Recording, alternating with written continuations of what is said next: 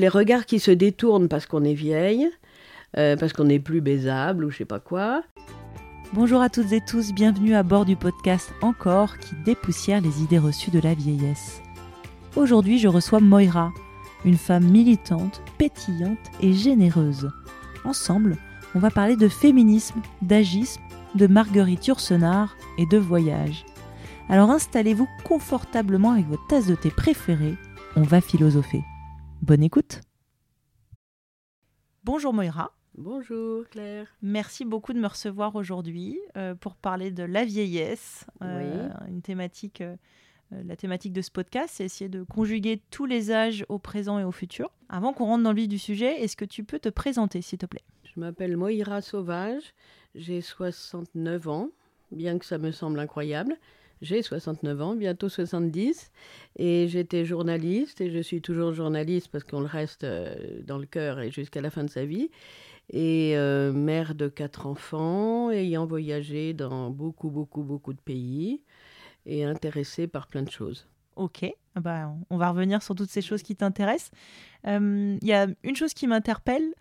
Qu'est-ce qui t'a fait dire 69 ans et qu'est-ce qui, qu'est-ce qui te paraît étrange justement à la prononciation de ton âge?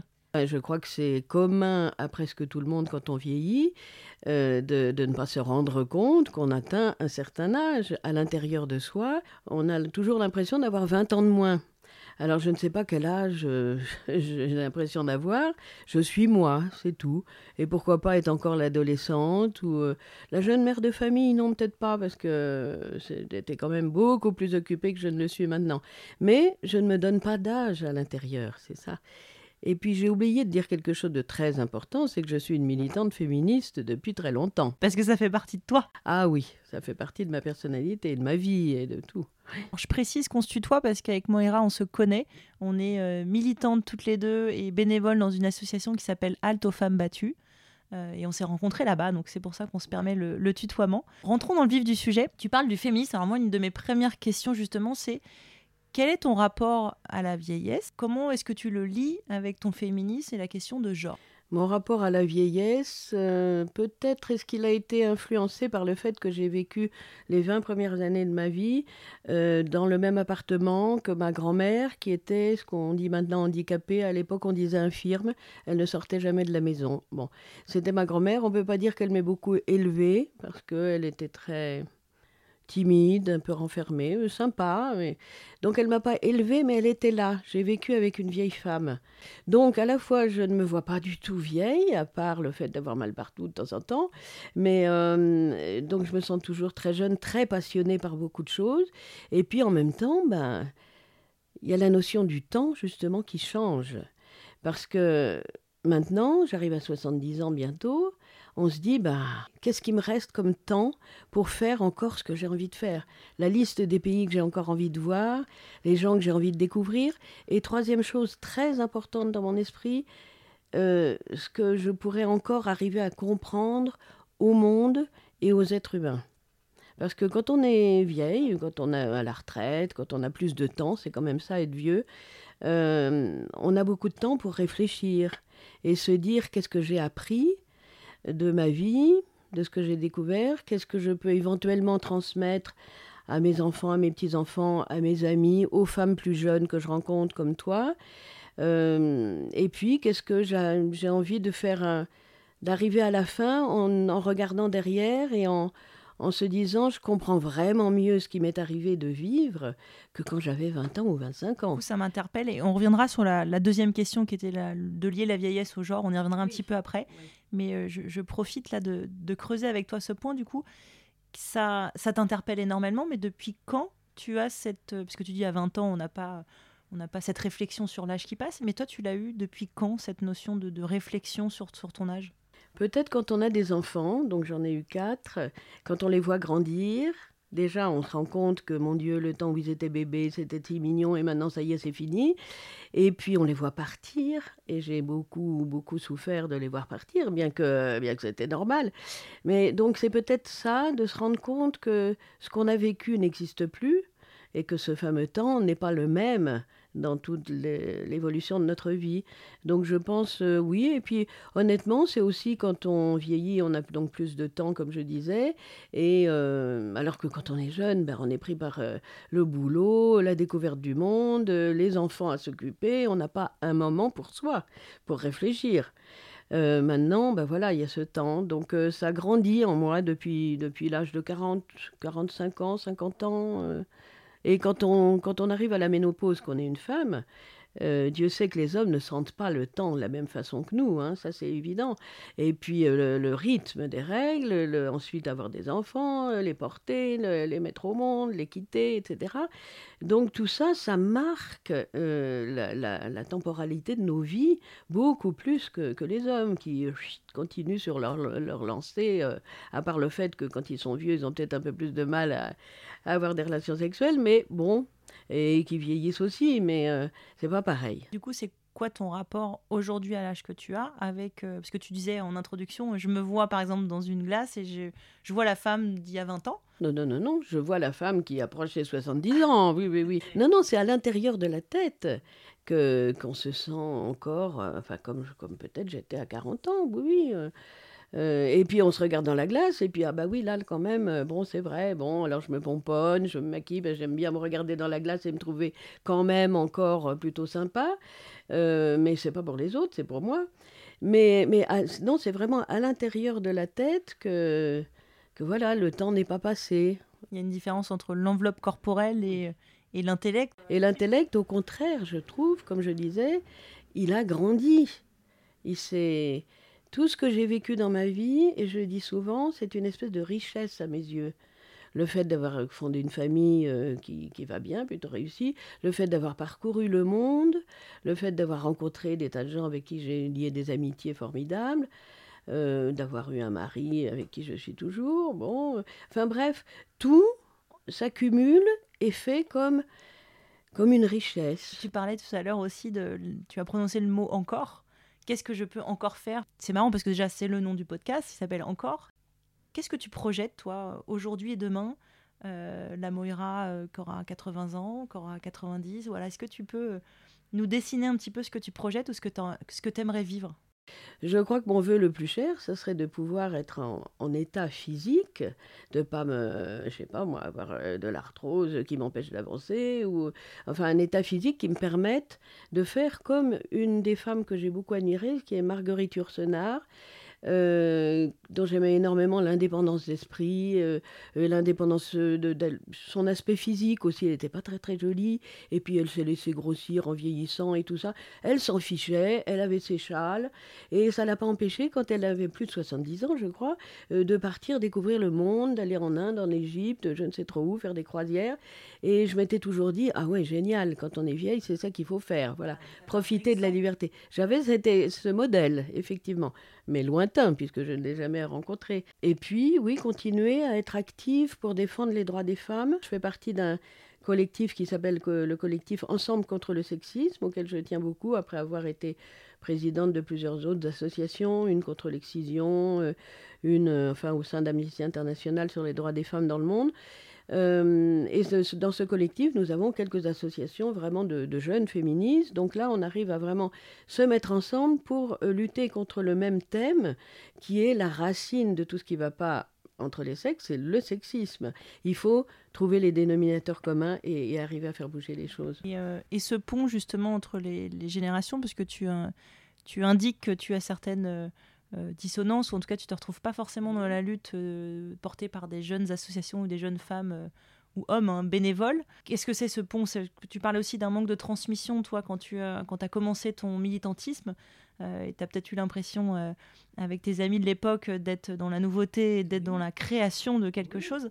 Est-ce que ce sentiment-là, tu l'as encore aujourd'hui, à l'âge que tu as et dans le militantisme que tu as?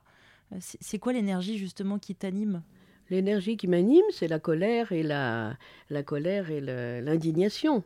Et je pense que justement, les jeunes féministes, c'est aussi la colère et l'indignation. ça, c'est le point commun. Le point commun, oui. Alors justement, par rapport à, tes luttes et ton militantisme sur la question de l'âge, et tu en parlais tout à l'heure dans le, collectif de, contre le sexisme, il y a des femmes aussi, notamment artistes, des actrices qui montent un peu au créneau en disant j'ai 45 ans, j'ai 50 ans, on me propose plus rien.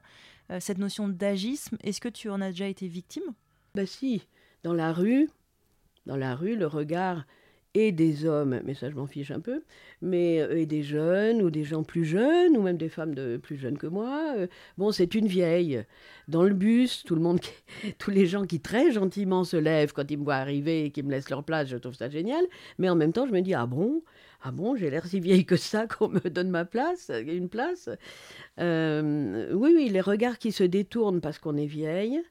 Euh, parce qu'on n'est plus baisable ou je sais pas quoi. Ben, c'est pas très positif de voir qu'effectivement on n'est pas importante parce qu'on est vieille, je pense. Alors c'est pas dit, mais c'est effectivement comme si on n'était pas là. Et ça, je me souviens d'avoir lu un livre de Germaine Greer, une féministe, je sais plus quoi qu'elle allemande, euh, qui a écrit un bouquin après ses 50 ans en disant ben voilà, je, marche dans la rue et je ne suis plus là, je, invisible. Et j'ai une amie Blandine Métayer, qui est une comédienne qui fait partie de, notre collectif. Elle le dit très bien les femmes ont un super pouvoir. Après 50 ans, elles deviennent invisibles. Et c'est très juste. Tu parlais de modèle tout à l'heure de Marguerite Yourcenar qui, qui t'a servi de modèle puisque tu as 70 ans aujourd'hui, tu la projetais parce qu'elle a voyagé énormément à partir de 70.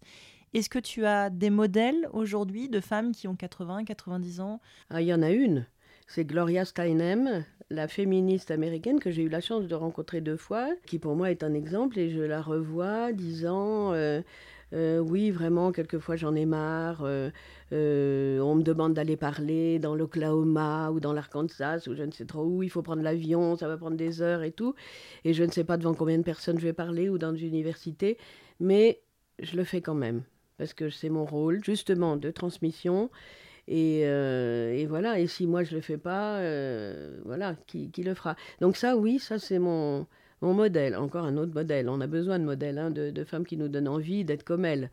Et bon, je ne serai jamais aussi, aussi belle, aussi intelligente, aussi chaleureuse que cette femme qui est vraiment extraordinaire. Euh, mais j'espère me dire bon bah oui d'accord j'ai mal au dos j'ai aucune envie d'aller prendre le train mais quand même j'y vais parce que si je peux si je peux donner l'envie à, des jeunes femmes et peut-être à des jeunes hommes de bien se comporter, mais à des jeunes femmes de, euh, je sais pas, d'être féministes, de continuer à l'être, et, puis donner envie peut-être d'être comme moi plus tard, parce que tout ça, ça se, ça se transmet de génération en génération, et eh ben il faut le faire, quoi. Comment tu te sens? Est-ce qu'il y a des choses qui, qui Est-ce que tu t'empêches de faire des choses parce que tu vas bientôt avoir 70 ans? Est-ce qu'il y a des choses que, où tu te dis, euh, j'ai blocage parce que je peux pas le faire à cet âge-là? Est-ce que tu t'es déjà dit ça? Alors effectivement, j'étais partie, euh, j'étais j'ai l'impression que le Covid, ça nous a franchement donné un coup de casserole sur la tête et euh, bon, euh, peut-être que je me suis rendu compte d'une certaine faiblesse physique, bon, mais il y a quoi, 8 ou 10 ans, je sais plus, non, 8 ans, j'étais partie toute seule pendant 3 semaines à Pondichéry parce que je rêvais de Pondichéry depuis toujours. Et c'est là que j'ai commencé à écrire pas mal de textes, bon. Et, et, et il y a quelque temps, je me suis dit, est-ce que je le referais, de partir toute seule? Euh, et à l'époque, je ne m'étais absolument pas posé de questions. Euh, donc je me suis dit, oh là là, si tu commences à te poser des petites questions comme ça, c'est mal barré. Parallèlement, je me permets d'insulter les gens dans la rue quand ils m'ont agressé, euh, que je ne faisais pas avant, j'avais la trouille. Donc je pense que la parole se libère, même chez les vieilles. Après, est-ce que ça fait partie aussi euh, de, de, ton identité, de ta personnalité, ou, ou vraiment tu sens que l'âge est un exhausteur de tout, de tempérament de... Ben, quand on discute avec des amis de mon âge, euh, euh, ça tourne pas mal autour des vêtements, par exemple. Oh, j'aurais pas osé, je sais pas me teindre, je sais pas comment, mais là je vais le faire, j'ai toujours eu envie. Ou oh, ben maintenant à nos âges, on peut on peut euh, mettre ce qu'on a envie de mettre et puis vraiment rien n'affiche si ça plaît pas aux gens dans la rue. Voilà. Mais est-ce que aujourd'hui tu penses qu'il faut changer de regard globalement sur la vieillesse? Et si oui, comment et pourquoi? Alors effectivement, tout ce genre de décision, euh, parler, dire ce qu'on pense, s'habiller comme on a envie de s'habiller, ça peut aider effectivement à changer, faire changer le regard des autres sur la vieillesse. Et ça, c'est très très bien. Et euh, nous-mêmes, avec quelques amis, on avait une association qui s'appelle euh, Femmes à la Une, dans l'esprit de faire une rencontre par mois à Paris, mais euh, on l'a fait beaucoup sur Zoom par obligation. Mais c'était bien parce que ça permettait de toucher des gens qui n'habitaient pas Paris, faire rencontrer des femmes ayant écrit un livre ou, étant formidables, enfin les faire découvrir. Et puis on s'est dit, mais ça vaudrait le coup d'axer sur une réflexion, justement comme on est toutes bon, à la retraite à peu près, même s'il y a des jeunes qui viennent assister aux rencontres, si on accède cette réflexion sur, et, sur la vieillesse. Et là, on va, on, je vais animer une, rencontre avec une psychanalyste qui s'appelle Geneviève Deléside Parseval, qui vient de publier un bouquin chez Odile Jacob qui s'appelle L'art d'accommoder la vieillesse. Et je l'ai écouté sur Internet une fois à une rencontre, et elle m'a fait mais changer mon regard sur la vieillesse, qui quand même était influencé par tout ce qu'on entend dans les médias, c'est-à-dire la vieillesse, on monte, on monte jusqu'à 50 ans, puis après, bouh, la ménopause déjà c'est pas drôle, et puis bouh, la retraite c'est l'horreur, et après, bah, c'est l'EHPAD. Et, euh, et c'est catastrophique, les couches, le déambulateur, enfin bon, l'horreur. Et, on n'a pas dans les médias, euh, enfin ça commence maintenant, mais c'est des rôles modèles, des modèles de gens qui, comme Edgar Morin, qui quand même continue à carburer extraordinaire. Tout le monde ne peut pas être comme lui, hélas, mais euh, Michel Perrault, euh, l'historienne Michel Perrault, qui a quand même 94, je crois, qui est extraordinaire, et physiquement aussi. C'est très clair les, différents points de vue que tu as. Moi, ce qui m'intéresse, c'est sur ce que tu viens d'évoquer, cette personne euh, qui a écrit donc un livre et que tu vas interviewer, tu vas gérer une table ronde la semaine prochaine.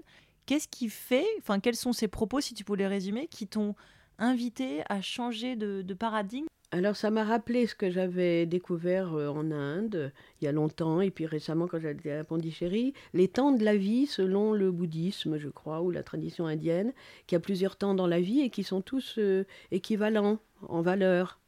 Et euh, donc, il y a la, si je me souviens bien, il y a la jeunesse où on, croit, on grandit, etc. Il y a l'âge adulte, euh, ou non, il y a l'âge où on, vers, à partir de 20 ans, où on crée une famille, on choisit un métier, on se lance. Après, il y a le, effectivement, vers 50 ans, euh, ou plus, la transmission, puisqu'on a déjà vécu beaucoup de choses et on, comment, comment est-ce qu'on peut transmettre? Et puis après, toute une période qui est un regard vers l'arrière et aussi une acceptation que c'est bientôt la fin. Donc un temps de réflexion, mais serein. Parce que c'est comme ça, moi, vraiment que je le ressens. Et, euh, je refuse totalement euh, cette soumission à, quelque chose de, pas rigolo, quoi. D'où l'intérêt aussi de ce podcast, c'est de mettre en lumière euh, des personnes à tout âge, mais qui sont considérées comme des personnes âgées, et qui, par leurs actions, euh, autant bénévoles, associatives ou locales ou familiales, existent en fait. Cette notion de rôle, euh, de transmission, d'importance, on sait aujourd'hui que c'est des choses qui sont hyper importantes. Se sentir utile, c'est ce qui rend vivant. Je lis beaucoup d'articles dessus et on parle beaucoup d'injonctions sur le bien vieillir. Qu'est-ce Alors, J'aimerais bien voir ton avis là-dessus. Ah oui, les seniors, les seniors avec des petits cheveux blancs, mais des silhouettes de jeunes filles, et les hommes aussi, de jeunes gens, qui font du vélo et tout ça. Non, non, c'est pas du tout mon truc. Alors là, moi, c'est plutôt euh, le transat et parler à ses petits-enfants. Voilà. Euh, mais euh, ou, méditer sur la vie, etc. Profiter de, je sais pas, du ciel bleu quand il y en a. non, non, cette image des seniors dynamiques, je suis bien d'accord qu'il faut, enfin, si on peut et si on veut et si c'est notre caractère, continuer à être archi dynamique et actif, mais que ça ne soit pas une obligation. Euh, et c'est quand même devenu une obligation dans les journaux, dans les médias, plein d'articles, c'est insupportable. Il faut, de même que j'estime que tout être humain a le droit de vivre sa vie comme il le souhaite, euh, la vie sexuelle, le travail, enfin tout. Chacun, si, en respectant les autres, peut vivre comme il le souhaite. Je pense qu'on est, chacun vit des vies différentes et que les normes euh, sont à bannir totalement. Euh, et, alors c'est pareil pour la sexualité des vieux, ça a été le, sujet d'énormes articles récemment ou des documentaires. Bon, très bien, dans un sens c'est très bien de dire que la vie effectivement continue même dans ce domaine-là, mais il faut pas non plus que ça soit une norme terrifiante. Euh, les, femmes seules, par exemple, bah, qu'est-ce qu'elles font? Enfin, je veux dire, si elles ont 75 ans, elles vont pas forcément... J'ai une amie qui a trouvé l'amour à 75 ans, mais bon, c'est pas forcément évident, quoi. Bon, donc il faut pas leur dire vous êtes nuls parce que vous n'avez plus de vie sexuelle. Enfin bon. Euh, donc les normes, je me méfie terriblement. Je me suis toujours méfiée des normes, même quand j'étais jeune. Je voulais jamais faire comme tout le monde. Bon, mais euh, donc oui, non, les seniors actifs euh, selon ce qu'ils ont envie de faire. Et je ne veux pas non plus jeter la pierre aux femmes ou aux hommes qui ont envie de rester à trier leurs photos, regarder leur émission préférée à la même heure, etc. tout le monde a des caractères différents. On ne peut pas tous et toutes être féministes, euh, tous et toutes être révoltés par plein de choses ou être syndicalistes. Bon, chacun son caractère et son style de vie. Mais qu'on puisse donner justement dans les médias cette vision du choix possible de vie jusqu'à la fin et, selon nos goûts, et aussi cette vision du rôle qu'on a, qu'on a bien évidemment à jouer dans la société, euh, il faut absolument que ça, ça change, oui. Comment on fait? Est-ce que c'est une notion de pont entre différentes générations? Est-ce que c'est un sujet qui doit être pris par la société, par les individus? Comment tu vois la, chose pour justement changer de regard sur la vieillesse? Bah Justement, comme je disais sur le sexisme, le rôle des médias est très important. Donc je pense qu'effectivement, donner des exemples, j'ai toujours cru beaucoup en cette notion euh, américaine ou anglaise de role model, des modèles pour savoir comment se comporter. Euh, donc euh, je pense que si nous, les vieilles et les vieux qui avons envie de, bien vivre, on le fait savoir, on le montre, on s'implique dans la vie de la société, forcément, petit à petit, bah, voilà, ça sera montré dans les documents. Et, euh, et je pense que plus on se montrera dans des associations, plus on fera du, du, lobbying, mais auprès des médias, même pas forcément les, les, autorités du pays, mais euh, plus on fera des colloques, des machins comme ça. Et ça commence à changer, je trouve, justement, avec ces...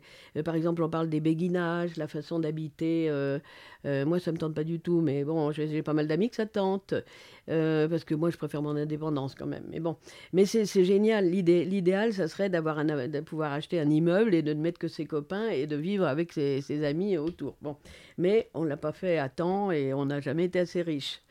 Mais bon, donc euh, on commence à parler de ce genre de choses. Et voilà, ah bah tiens, j'entends parler de, l'habitat comme ça partagé, génial, pourquoi on pourquoi n'essaierait pas de le faire? Et petit à petit, euh, voilà, le rôle des médias, c'est quand même ça, c'est de faire bouger les mentalités aussi, outre d'informer sur ce qui se passe. Mais euh, donc oui, je pense que tout c'est être des rôles modèles vivre sa vie et le faire savoir, et étendre la main à plein de gens qui auraient envie de le faire aussi.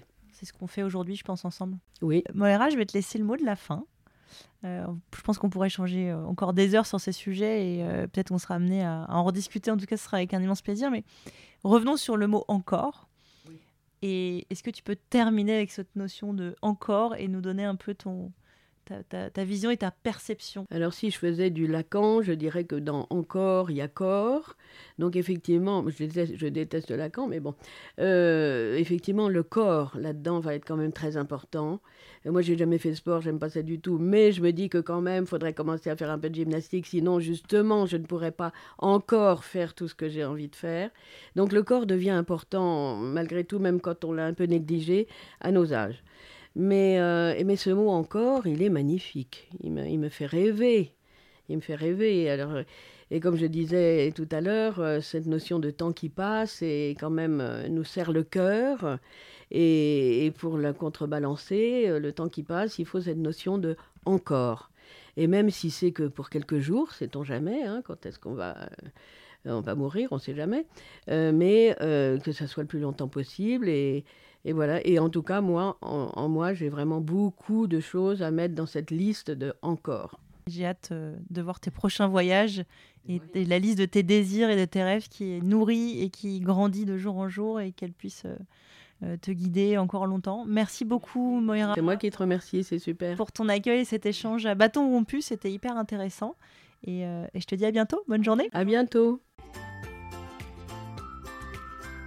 Merci d'avoir écouté cet épisode.